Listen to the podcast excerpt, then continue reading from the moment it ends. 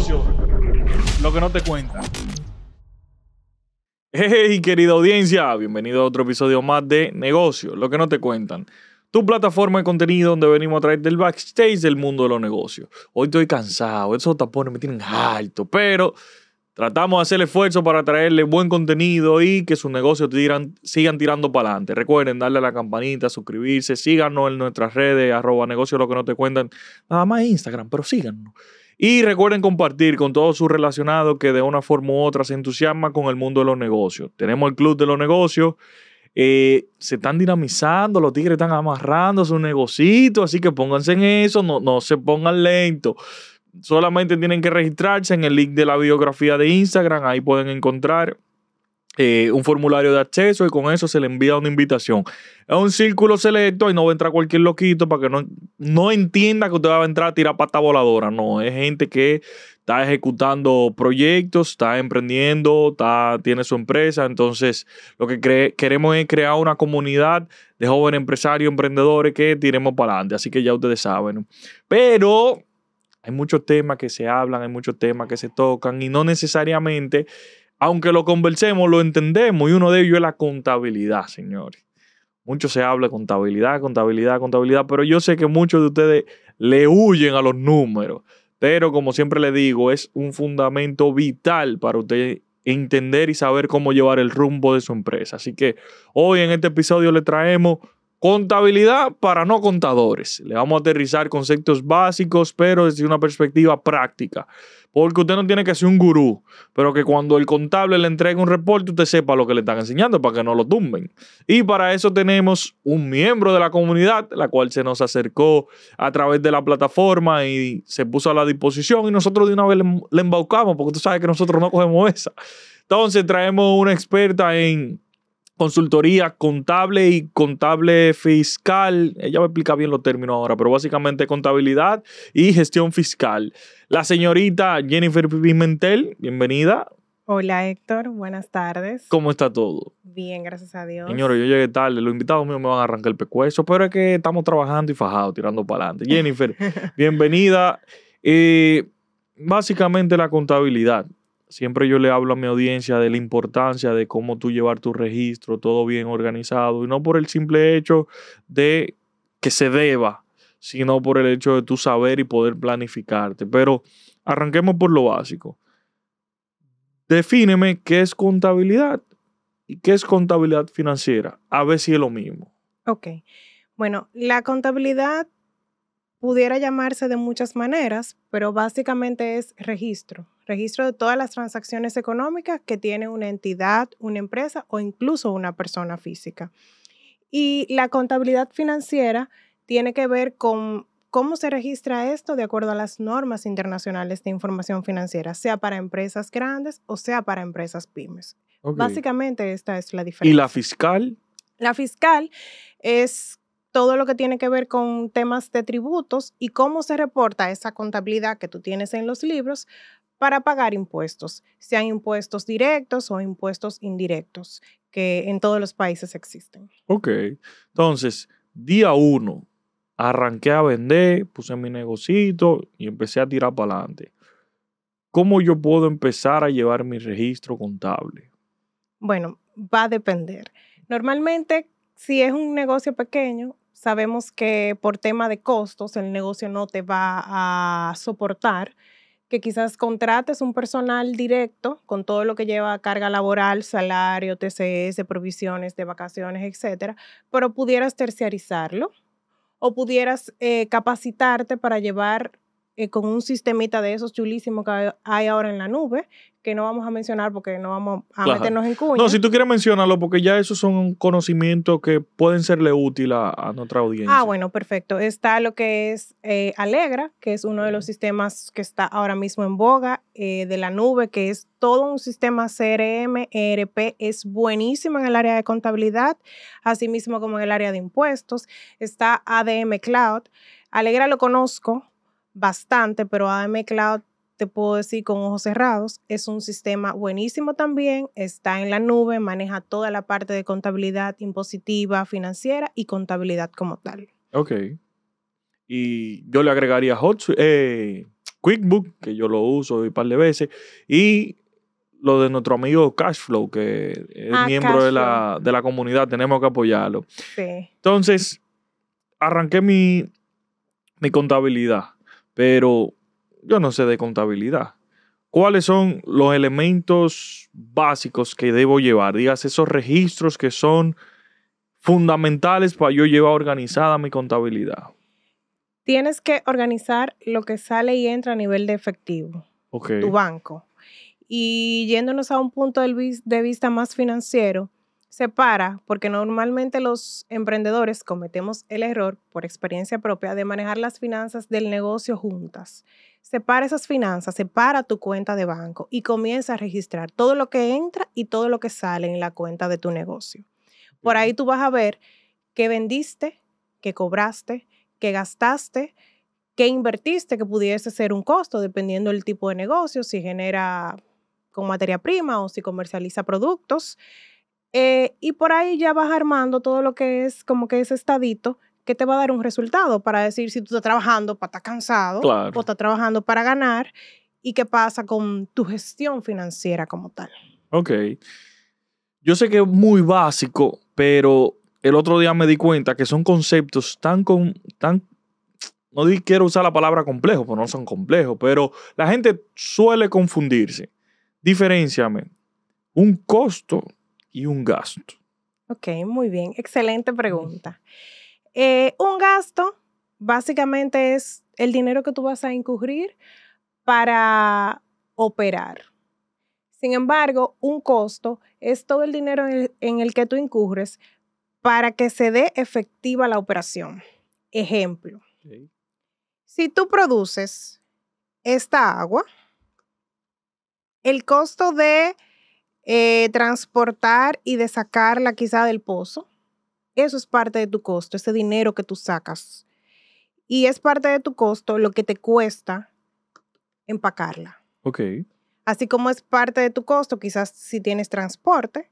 Sin embargo, eh, la secretaria que tú tienes tomando llamadas, la secretaria que tú tienes quizás gestionando compras que pueden ser para el producto o insumos como un lapicero, eh, hojas de papel, eso es gasto, porque no afecta directamente la producción de tu producto. Entonces, básicamente esas son como las diferencias. Lo que incurres en que no afecta directamente la producción de tu producto es gasto.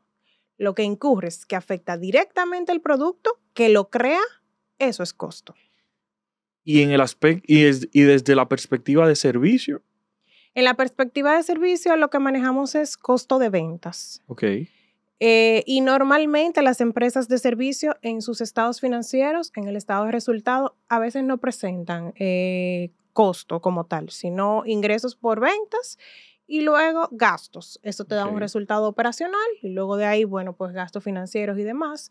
Entonces, en el área de servicio no se presenta tanto, dependiendo obviamente el tipo de servicio, porque si es un servicio del área de tecnología, habrá algunos costos ahí de licencia y demás, que ahí sí es un costo y es un costo de venta. Ok. O sea, que básicamente yo lo que tengo que sentarme, arranqué día uno.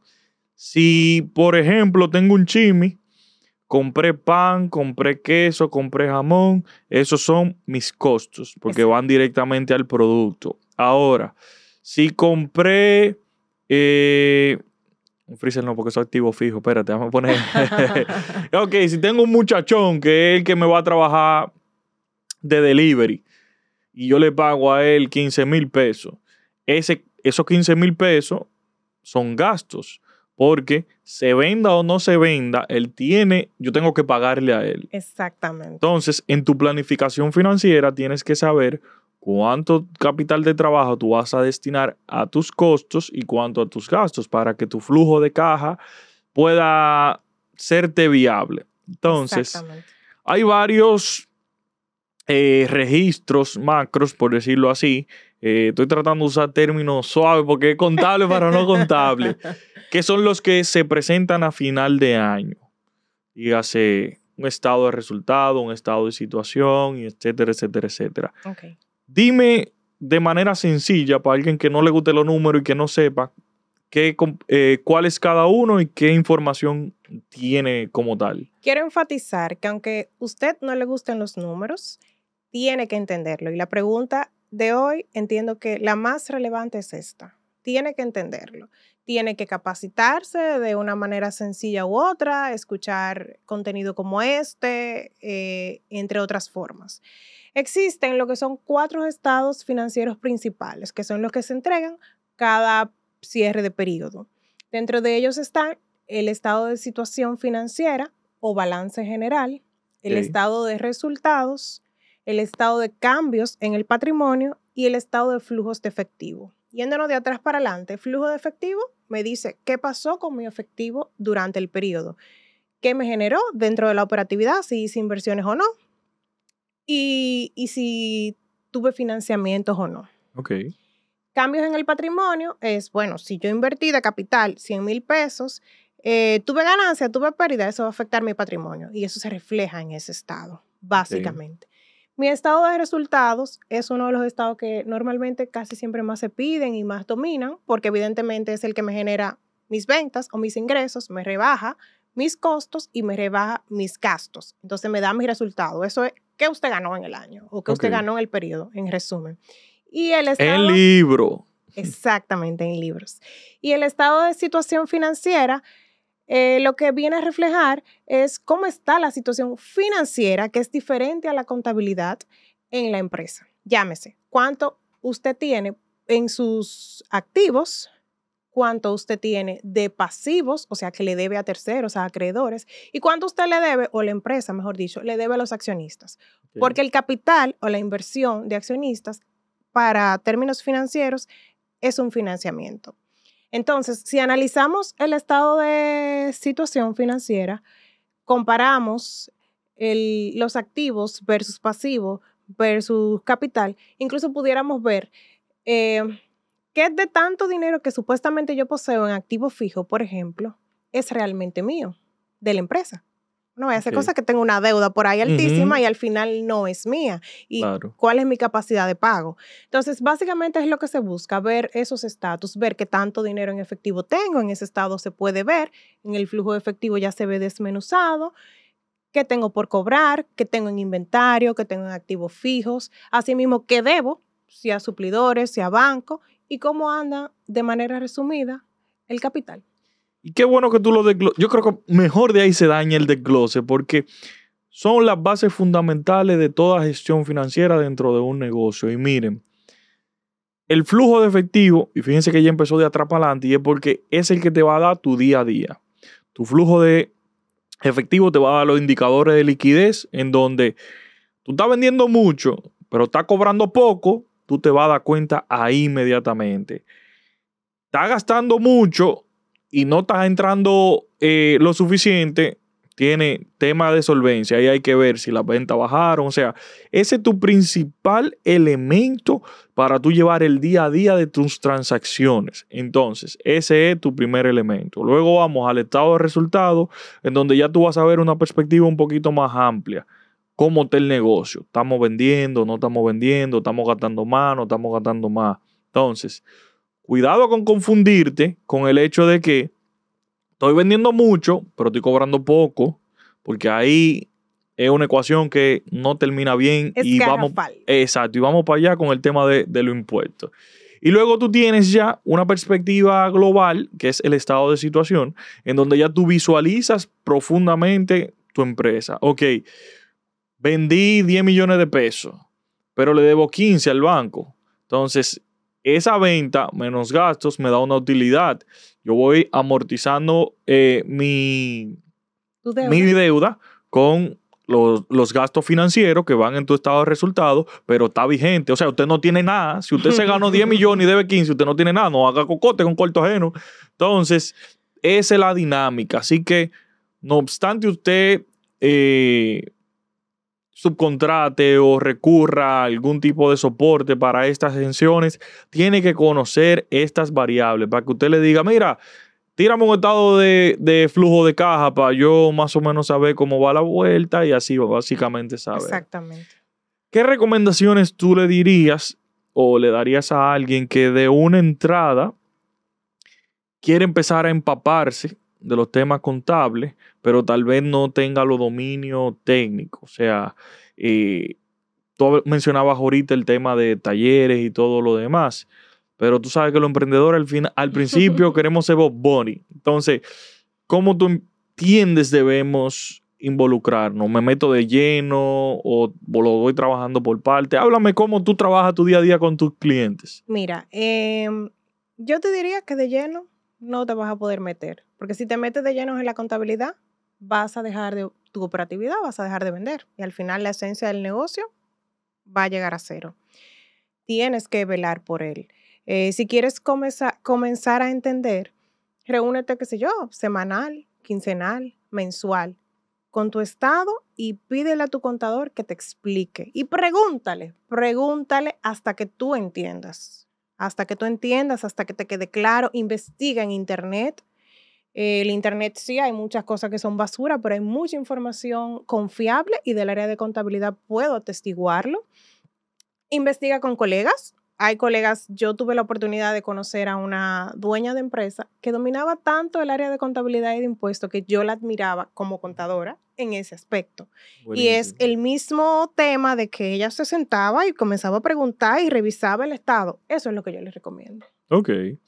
Dentro de tu experiencia, me explicabas en, en, nuestra conversación backstage que tienes desde el 2014, viendo clientes y gracias a Dios ya formalizaste, o sea, ya tú vives de eso, como quien dice. Así es. A, a la fecha, ¿cuáles tú entiendes son los principales errores que se cometen a nivel contable dentro de las pequeñas empresas? No llevar contabilidad.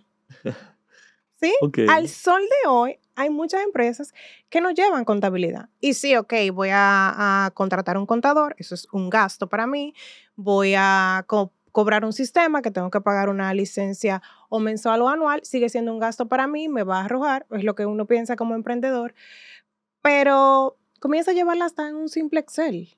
Comienza a montar, como dije ahorita, ver tu banco que entra, que sale, ahí tú vas a ver tu flujo y de ahí vas a poder ir determinando eh, cuáles son tus gastos, cuáles son tus costos reales y qué te está entrando, qué tú estás cobrando de lo que estás vendiendo y qué no.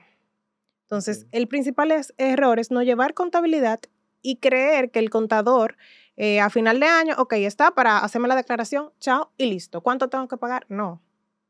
Lleva contabilidad, comienza a indagar, comienza a leer, comienza a preguntar. Vuelve loco a ese contador que está contigo preguntándole y tú vas a ver cómo tus números y tus frutos en un mediano plazo, porque quizás no sea inmediato, claro. eh, van a ser incluso mejores. ¿Por qué lo digo? Porque quizás tú operas y tú sales a vender, pero tú estás saliendo a la ciega. Claro. Tú no estás viendo el número. Tú no sabes el resultado de tu trabajo. Entonces, hay que enfocarse un poquito. Sin embargo, la recomendación es no te vayas directo a la contabilidad. Y no porque yo me dedique a eso, porque Claro. muchos contadores hay. Estoy aquí para brindarle servicio, pero también hay muchos otros. Ahora, enfócate en vender el número, en ver, ver el número, perdón, Ok. y preguntar lo que tengas que preguntar. No, buenísimo. Y a nivel así ya de registro per se, ¿hay, ¿hay algún tipo de error que tú identificas suele hacerse mucho?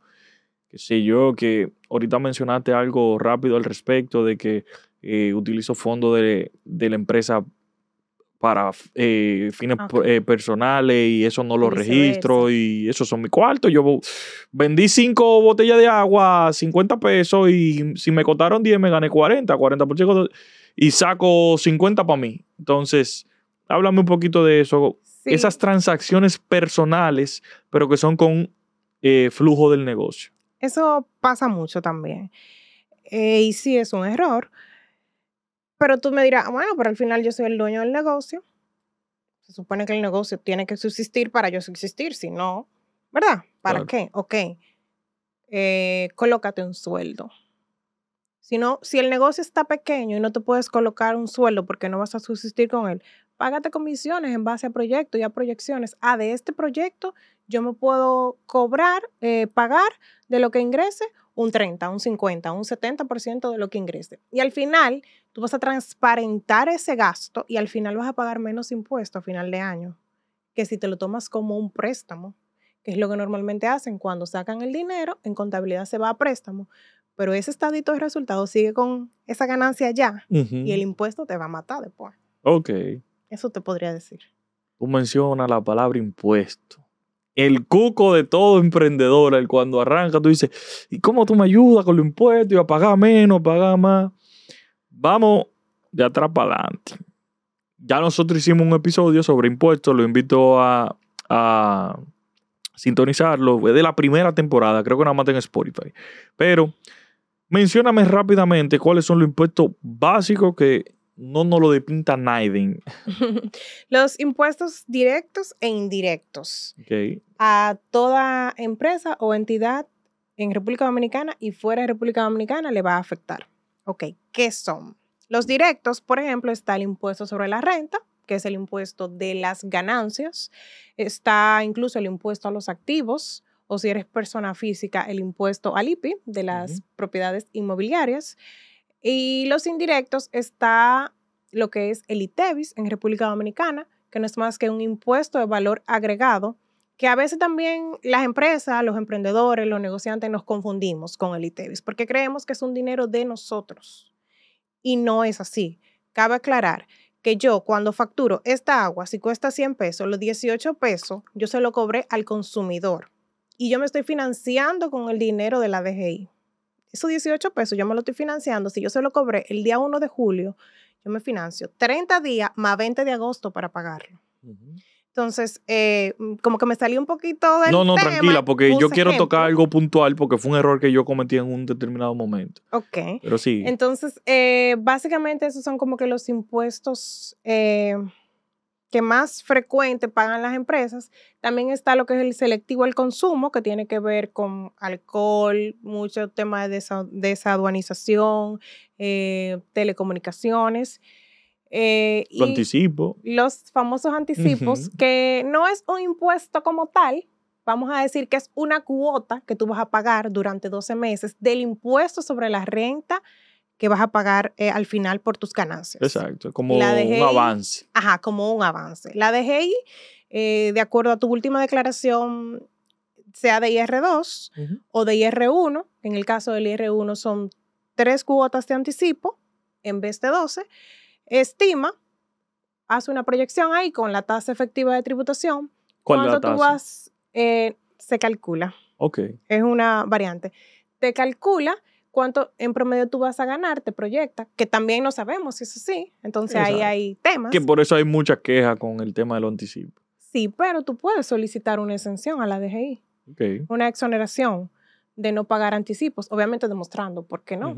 Y la DGI, bueno, pues ya verá. Si te lo, o sea, sí, es verdad, está el hoyo del anticipo, eh, pero puedes solicitarlo. O dependiendo del tipo de negocio y dependiendo si se acoge o no a lo que diga el régimen simplificado de tributación, también te puedes acoger y te evita pagar el anticipo, te evita pagar y presentar eh, ITEVIS y demás mensual y pagas en unos periodos. que Exactamente. Que eso es lo del eh, RCT y todo eso. Exactamente. Exacto. Eso, vamos a hablar un chip adelante que eso ya es más profundo. Pero qué bueno que tú mencionas lo del tema de el ITEVIS y hace esa comparación de que hay muchos emprendedores que entienden que eso es capital de la empresa. Mira, a mí en un error en, en mis inicios, eh, no por no asesoría, sino por dejarme llevar del, del ritmo, me pasaba lo siguiente. Yo facturaba y como en nuestro país existe una política virtual de cobros. 30 días, ¿qué pasa? Yo facturaba, me pagaban a 60, 90 y llegaba el momento de tú pagar tu ITEVIS y yo no tenía el capital y tenía que sacarlo del flujo de caja porque yo no había cobrado esa factura. ¿Qué pasa? Llegó un momento en donde se me fue de la mano porque al aumentar la facturación, aumentaba la proporción del ITEVIS que yo tenía que financiar. Entonces, más afectaba mi flujo de caja, mi flujo de caja, mi flujo de caja. Entonces, eso es algo que hay que tener muy pendiente. Tu política de pago debe ir directamente relacionada con tu modelo de negocio. Exacto. Si usted no aguanta 30 días, no se ponga a vender a 30 días para que el ITEVIS no lo ajolque. O, por ejemplo, dependiendo del tipo de negocio, una recomendación que a veces hacemos los contadores es que, por ejemplo, si es una empresa de servicio, eh, presenta una factura pro forma Ok. y pide un avance. Eso me lo recomendó mi contable y yo privando en, uy, que yo sí. Eh, que sea más o menos equitativo y que te cubre ese 18%. Si tú Claro. pides un 30% de avance, si tú Ujú. pides un 50%, el 18% está cubierto. Exacto. Tú vas a guardar ese colchón y cuando te toque pagarlo, que el cliente todavía no te haya pagado la factura, pues al menos tienes para pagar e- ese 18%. Ok. Entonces, el impuesto sobre la renta, sobre la ganancia. ¿Qué porcentaje es? Y dime así de forma sencilla cómo se calcula, en base a qué se calcula. Ok, El porcentaje es un 27% Ok. de la ganancia, de lo que en teoría te dé esa utilidad en tu estado de resultados. ¿Qué pasa? La contabilidad financiera o la contabilidad per se es diferente a la, corta- a la contabilidad impositiva. Ok. Y cuando uno prepara una declaración de IR2, uno hace unos ajustes que te pueden o bajar el valor a pagar, la base imponible, o aumentarlo. Ok. Ajustes de eso, por ejemplo, están en que las normas de contabilidad para el tema de la depreciación de activos fijos te da una vida útil en base a las categorías. Perdón, y Ajá. estoy tratando de, de ponerme lo más sencillo posible. ¿Qué es un activo fijo para los que no entiendan el término? Un activo fijo es si usted tiene un vehículo que utiliza para vender y está a a nombre de la empresa. Exacto. ese vehículo, el costo de ese vehículo, usted lo debe tener en su estado de situación como activo fijo. Y ese costo se va amortizando. ¿Qué quiere decir amortizar? Es depreciar. Por uso o por desuso. Ustedes saben que todo se deteriora. Entonces, en contabilidad, eso se va registrando y es como si fuese una provisión del gasto mensual para cuando tú, o del desembolso que tengas que hacer, cuando tú lo vayas a reponer. Vamos a decirlo como casi en lenguaje llano. Entonces, cuando haces eh, la declaración jurada IR2, la DGI te dice, no, no es como mandan las normas. Depréciamelo a estos porcentajes. 15, 20 y 25, me parece. Y hay una diferencia que te va a ayudar a bajar el impuesto. Eh, también hay un tema de revaluación cambiaria, de tema de inflación, eh, que se ajusta en el IR2 y eso hace o que te baje, dependiendo si la tasa te ayudó, la tasa cambiaria del dólar o del euro, pero básicamente del dólar, o que aumente ese, esa base imponible. Eh, también está todas esas retenciones que te hacen las instituciones financieras eh, si vendes al gobierno, eh, todas esas retenciones del 5% que te retiene el gobierno con una certificación. Si no te entregan la certificación, tú lo puedes presentar, el contador te lo puede presentar, pero si la DGI te fiscaliza, te lo va a quitar. ¿Qué quiere decir que te lo va a quitar? Bueno, si el gobierno te retuvo 100 mil pesos eh, y tú tenías que pagar, tu base imponible eran 200 mil, tú le rebajaste esos 100, no tienes certificación, pagaste el 27% en base a los 100, la DGI te fiscaliza, te dice tú no tienes certificación, recalcúlame en base a los 200 y págame intereses y recargos. Entonces, por eso es que también hay que asesorarse con el contador, porque, ok, yo voy operando, yo voy vendiendo, me voy ingresando, me pagaron, me retuvieron, no tengo la certificación. Y puede ser que la ahí un año, dos años, no te toque, pero puede ser que te toque. Entonces es mejor estar preparado y por eso hay que investigar, hay que asesorarse eh, y buscar, buscar información. Y qué bueno que tú menciones esa partecita de la asesoría y, y documentarse, porque realmente la gente le huye a la formalidad. Incluso tenemos una tasa que supera el 60% de informal en nuestro, en nuestro país y en cierta parte no lo culpo, pero también sí lo culpo. ¿Por qué? Porque realmente los mecanismos para tú eh, manejarte a nivel financiero y fiscal están. Lo que pasa es que hay mucho desconocimiento. Y no necesariamente por negligencia de las autoridades, porque se puede Sí. apreciar que las autoridades han puesto en práctica eh, campañas de, edu- de educación, incluso viven dando talleres, eh, por ejemplo, Cámara de Comercio da muchos talleres, o sea, creo que hay- ha, ha habido un interés en que la población se eduque. Ahora, yo lo que sí entiendo que hay algunas prácticas que debemos ir cambiando. Por ejemplo, la famosa doble contabilidad. Eso nada más es un lío. Al final, nada más eso es un lío. Ahora, también hay que entender que nuestra presión fiscal no es la más bajita, aunque los economistas y vaina dicen que sí. Entonces, yo creo que es un nivel. es tú saber proyectar. Yo, por ejemplo, a mitad de año yo le digo a mi contable, tírame un estadito ahí a ver cómo vamos, para ver si hay que ajustar, cómo ir cambiando y todo lo demás, porque si usted vendió, le toca pagar. Ahora, Así es. justifícame el costo, porque ¿qué hacemos? Vendemos, vendemos, vendemos. Y no reportamos facturas, eh, le pagamos a nuestro empleado por fuera, eh, tenemos un préstamo personal y aunque le saco el dinero de la empresa, pero el préstamo es personal, entonces tú estás perdiendo todos esos gastos. Y al final del día, no es cierto que te ganaste 100, que te ganaste 100 y, y- y gastaste tanto. Tú gastaste este monto, este, este importe, que por informalidad o por aligereza de tu- tus registros, tú lo dejaste pasar desde tu local, la luz que tú pagas, eh, todo. Entonces, creo que si tú llevas un buen balance, tú puedes contrarrestar eso. Claro, con lo, con lo anticipo no estoy de acuerdo, porque tú no me puedes cobrar un dinero que no me he ganado, pero eso es otra historia. Eso es otra historia. Ahora, ah, para fines de registro, lo famoso pide comprobante, pide comprobante, pide comprobante para aligerar el impuesto sobre la renta.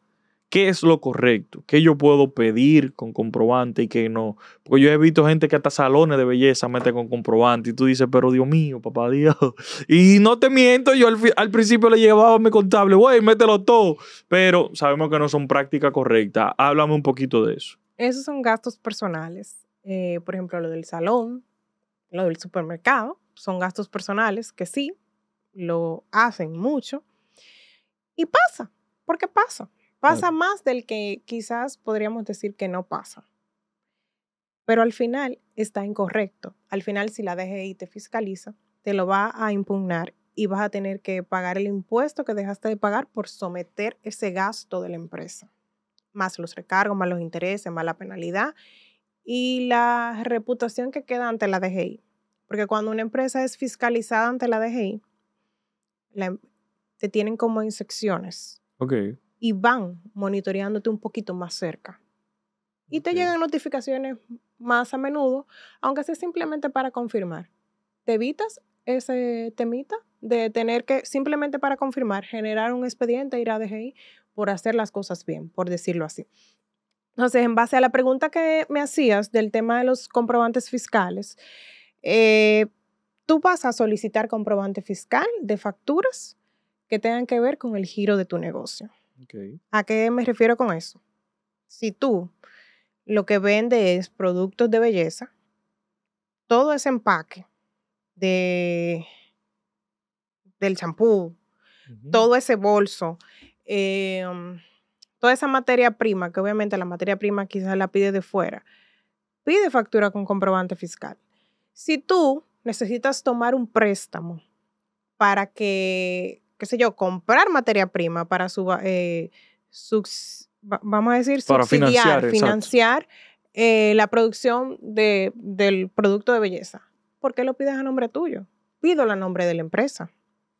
Claro, si ya hiciste el trabajito de separar las finanzas, de tener la cuenta de la empresa, de que la empresa tenga vida propia, de que tenga unos estados de resultado, o sea, unos estados financieros que puedas entregar al banco, tú puedes pedir un préstamo a nombre de la empresa. Y ahí vas a aprovechar ese gasto financiero. Y vas a aprovechar ese flujo de caja para que el negocio fluya. Eh, si, por ejemplo, tú tienes un equipo de ventas que sale, valga la redundancia, a vender a la calle, el viático, el combustible que ese empleado gasta, te puede entregar perfectamente factura con comprobante fiscal y tú soportarlo y es totalmente justificable porque es del giro del negocio. Incluso si ese empleado utiliza su propio vehículo para salir a la calle a vender, a visitar a tus clientes, a comercializar tus productos, tú puedes pagar lo que es retribución complementaria, que obviamente si es un impuesto que vas a pagar el día 10 de un 27%, me parece que está ahora, en base a un monto de depreciación de vehículo que tú le pagues a ese empleado. O sea, si a ese empleado tú le pagas 50 mil pesos, le paga en promedio comisión eh, 30 mil pesos y por salir a la calle le paga 10 mil pesos de depreciación de vehículo porque él está saliendo en su vehículo y Claro. se le están gastando la goma, tiene que pagar mantenimiento, etcétera. Hasta eso tú lo puedes justificar, quizás no con un comprobante, pero pagando esa pequeña retribución.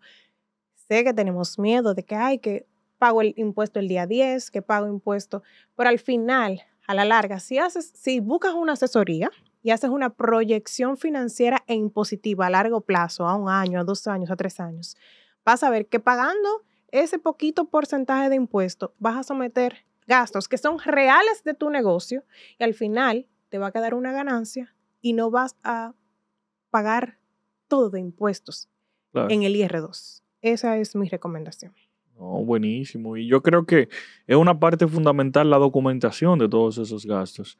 A veces, por ejemplo, vamos a una reunión de, con un cliente en una plaza comercial, nos, parquea, nos parqueamos, pagamos 100 pesos de parqueo y entendemos que esos 100 pesos son 100 pesos.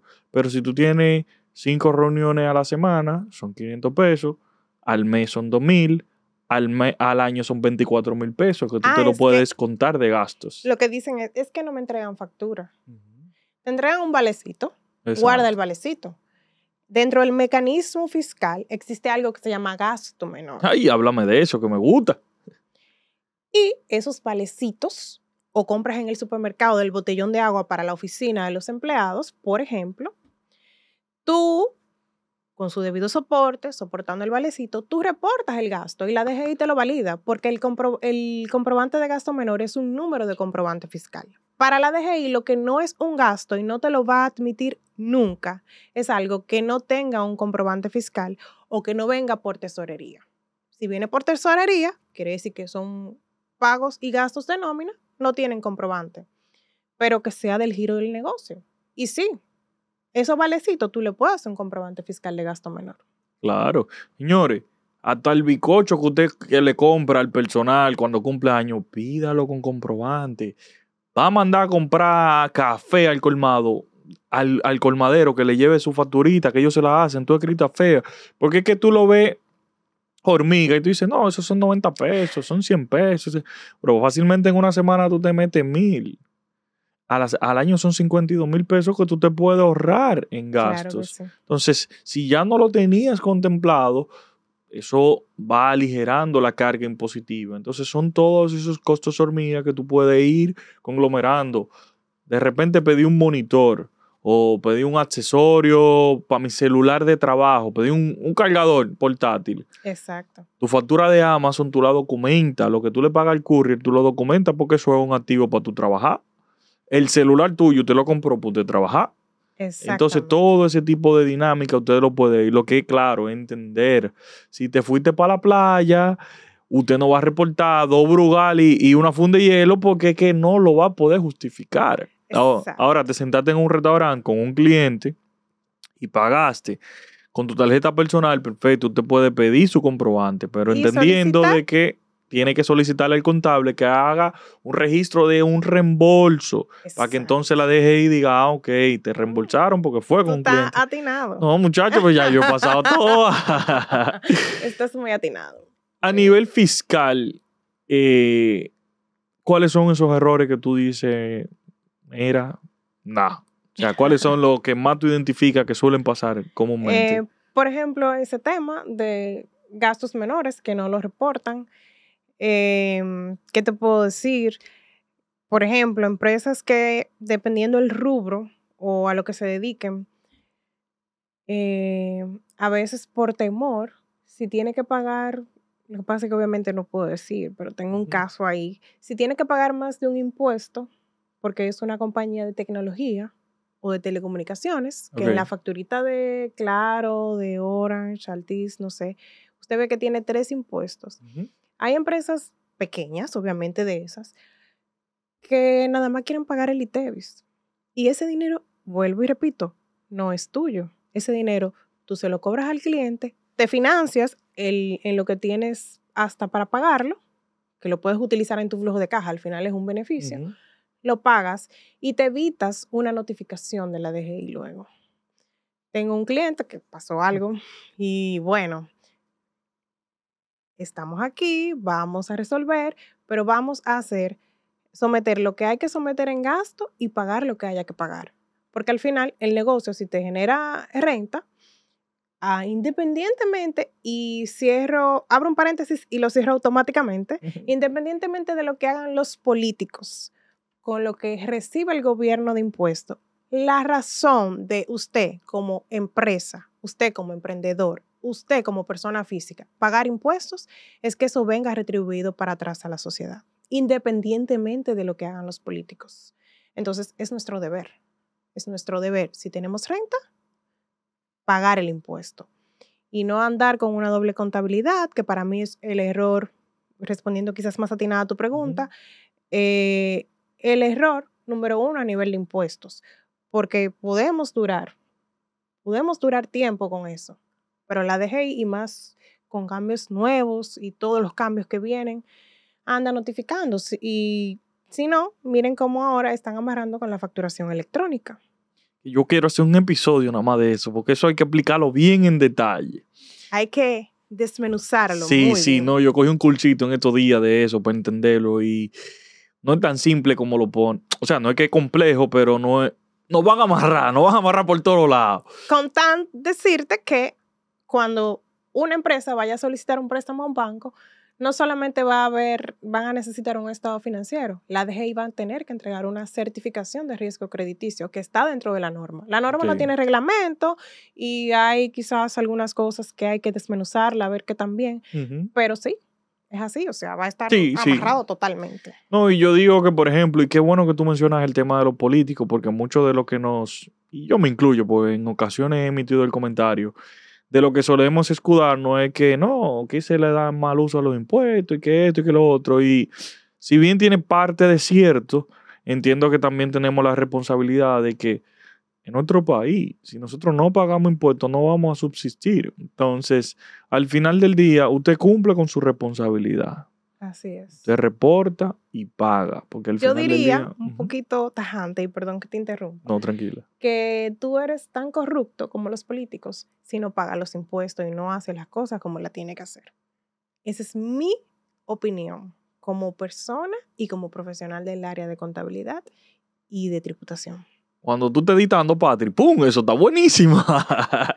es un, un corte ahí para sacarlo a las redes.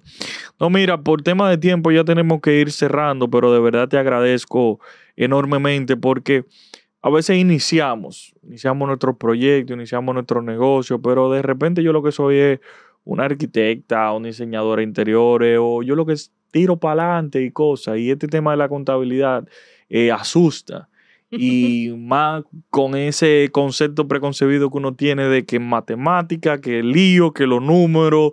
Yo, yo he visto gente que se bloquea y entiendo que por más que uno se bloquea, hay que manejarlo porque estos son temas muy, muy, muy importantes. Incluso yo ahora mismo tengo una situación con la DGI porque en un momento algo se me fue de la mano y gracias a Dios estamos eh, eh, resolviendo. y, o sea, al final del día es eso, es que tú tienes un compromiso y tienes que hacerle frente. Entonces, esa contabilidad, ese registro puntual puede llevarte a que de una forma u otra tú garantices el que la sostenibilidad de tu negocio. Porque pague o no pague, eh, te mantenga en la informabilidad, la contabilidad que te va a decir si tú de verdad estás ganando dinero o no. Cuando yo era adolescente, ahora que tú mencionas eso de que pague o no pague, yo soy de Santiago de los Caballeros. Okay había una panadería en un sector, en una zona de Santiago muy importante, que vendían unos panes riquísimos. En familia, panadería y repostería. La panadería la cerraron por no pagar impuestos a ese nivel. Entonces, eh, organízate, asesórate, pregunta, investiga con contadores, con colegas, pero paga impuestos. Paga impuestos. Pero reporta bien para que te pueda ayudar, porque hay que ayudar. Señores, de verdad, eh, es una realidad. Si te sumergiste en el mundo del emprendimiento, te va a tocar tarde que temprano. No lo veas como un cuco, mejor verlo como la oportunidad de, la, de darle la formalidad y la responsabilidad a tu negocio. Entonces, este episodio fue un poquito soft en el sentido de que no me quise ir muy técnico, porque lo que quería es que cualquiera que esté allá, allá atrás, que le tenga miedo a la contabilidad, con esto rompa. Y el tema fiscal, y lo digiriendo. Vamos a hacer un par de trabajitos con eh, el tema fiscal, porque yo sé que necesitamos profundizar. Jennifer, me gustaría que tú cierres con, un pequeño, con una pequeña recomendación y tus redes, claro está, para que la busquen y los muchachones pidan servicio porque ajá, hay, que, hay que dinamizar la economía. Bien, gracias. Eh, bueno, mi recomendación, creo que ya la he redundado bastante, pero verdad, eh, asesórate, busca asesoría. Eh, no necesariamente tienes que pagar el contador más caro, pero busca asesoría, busca quizás un amigo. A veces uno tiene amigos, o sea, yo me he sorprendido de amigos y personas que yo conozco que me han ayudado en temas que al sol de hoy yo diría, si no hubiese preguntado, bueno, pues entonces pregunta, busca una asesoría, contrata quizás, si no puedes, tu proyecto no te lo permite, tu negocio no te lo permite, tener una asesoría 12 meses al año, contrátala por un periodo y negocia para que te capaciten un poquito, pero manéjate involúcrate en ese mundo de la contabilidad y de los impuestos, porque como mencionamos ahorita, si no ves los números, tú sales para la calle y tú produces, pero tú cuando vienes a ver, trabajando para estar cansado. Esa es mi recomendación. Entonces, hablando ya un poquito de mí, ¿verdad? Eh, me pueden buscar en Instagram como J Pimentel Consultoría. Eh, nosotros somos una firma de contadores que brindamos todo lo que tiene que ver con servicios de contabilidad, impuestos, auditorías, eh, finanzas, entre otras. Y estamos por ahí a la orden.